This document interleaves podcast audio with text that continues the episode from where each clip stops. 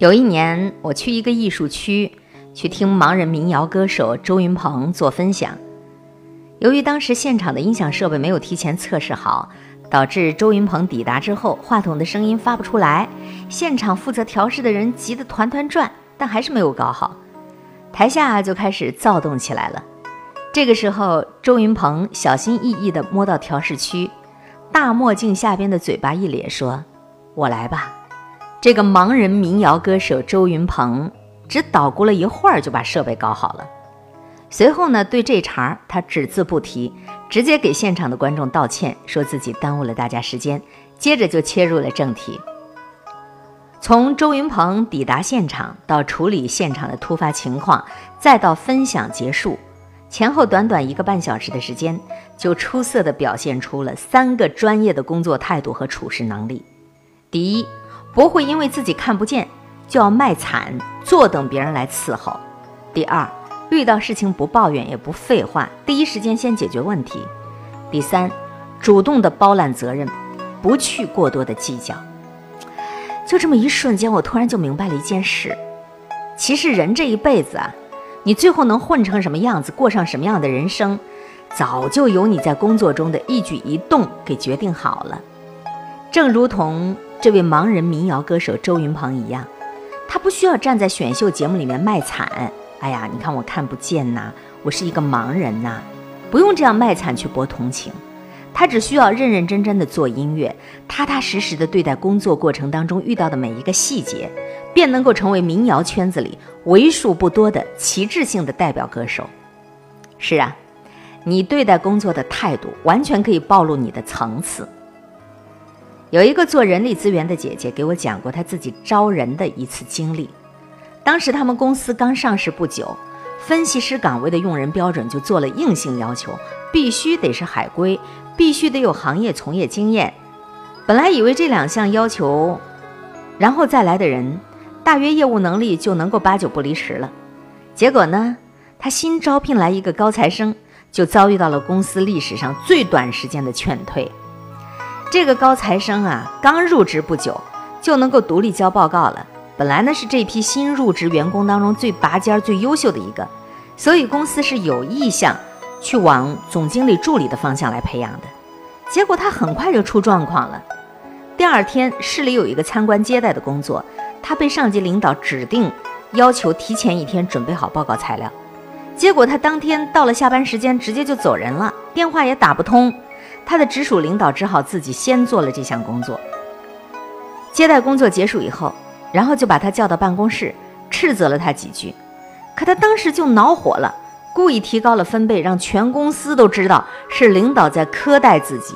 说：“您光知道要您的报告，您就不知道我病了吗？我都感冒好几天了。昨天我嗓子太难受，所以提前下班走了。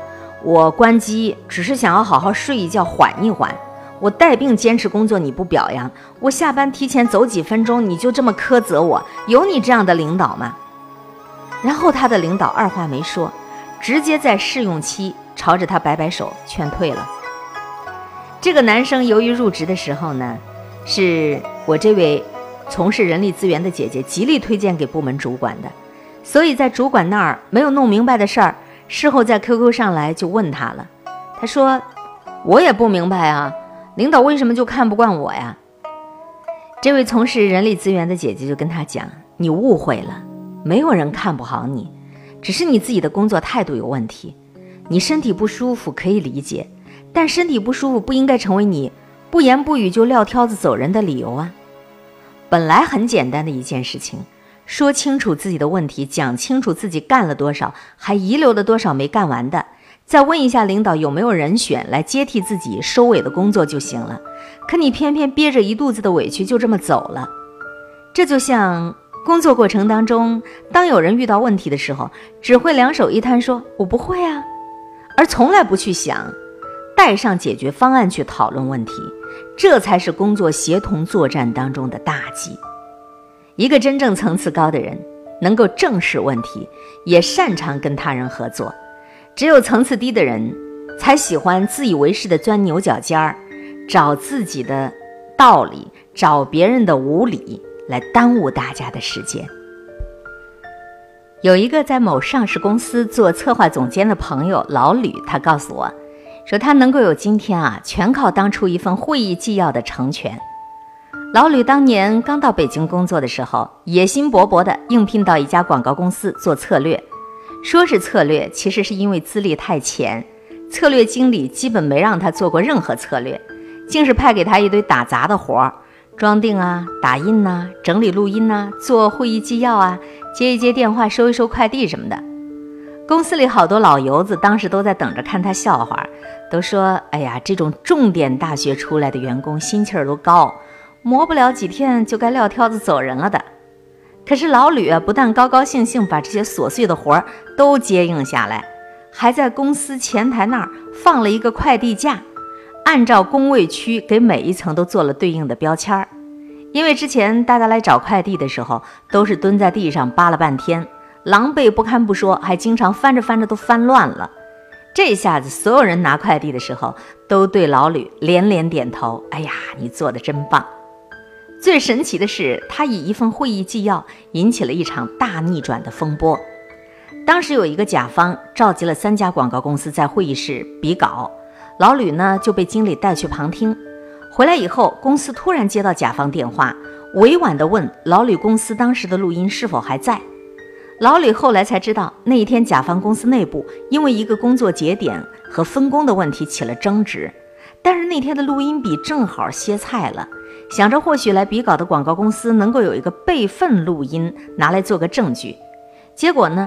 老吕不但能够拿出来录音，还把每一项工作对应的责任部门、责任人都列成了一个 Excel 表格，给甲方发了过去，比任何一家公司都要快。因为他平时为了方便各个部门做计划，一早就养成了一种好习惯，就是每一种会议纪要的内容都分离出一些细致的表格发给各个部门经理的习惯。甲方当时就震惊了。拐着弯儿的单独约了老吕，直接就给了他三倍高薪，给挖走了。之后，老吕在甲方的公司如鱼得水，一直都做到了今天这个位子。你看，很多人都有眼高手低的毛病吧？看不上端茶倒水的工作，看不上机械重复的工作，却从来没有想过，即便是看上去再低级、再没有意义的工作，也能够分出个三六九等来。你就是清扫厕所，你也能够清扫出个甲乙丙丁的等级出来。重要的真的不是你在做什么工作，而是你对待这份工作持有一种什么样的态度。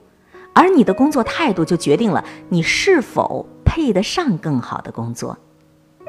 稻盛和夫说。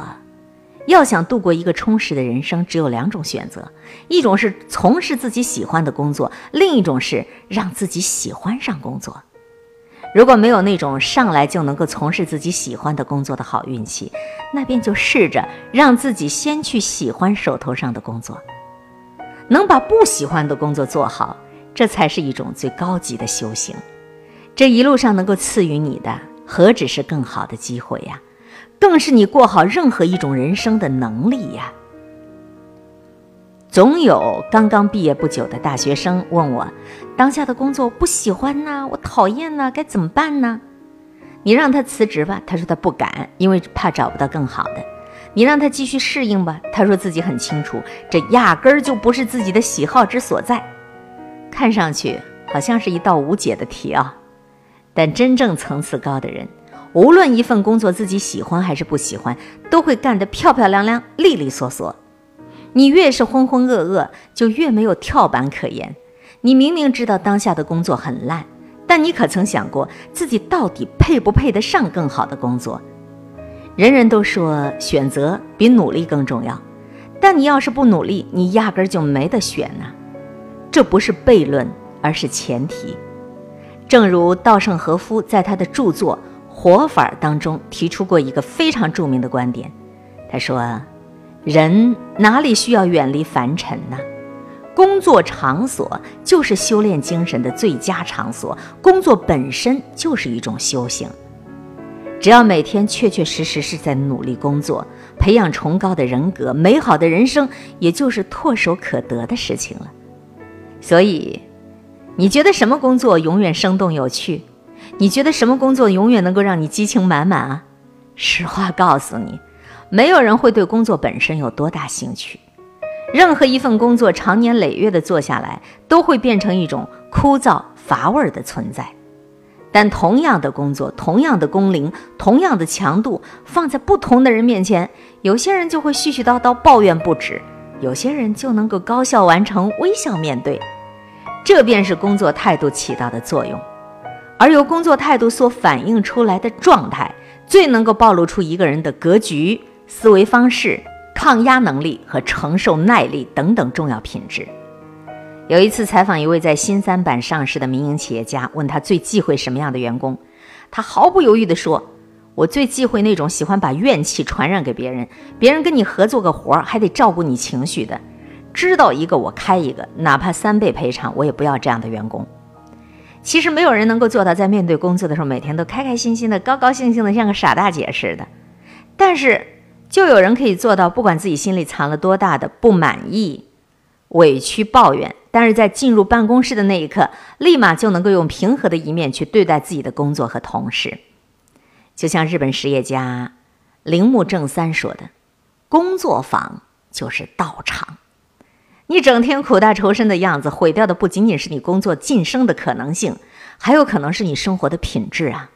因为你对工作的态度，会潜移默化地影响到你在生活中为人处事的气质。红尘即道场，工作。”也是一种修行。总之，当你开始工作的那一刻，便开始了你的自我进阶之路了。亲情、友情、爱情，左右着我们的生活心情。幸福、痛苦、麻木，每一种真实的生活心情，改变着这座城市的表情。今天的城市表情，微笑。最爱九零九，一切刚刚好。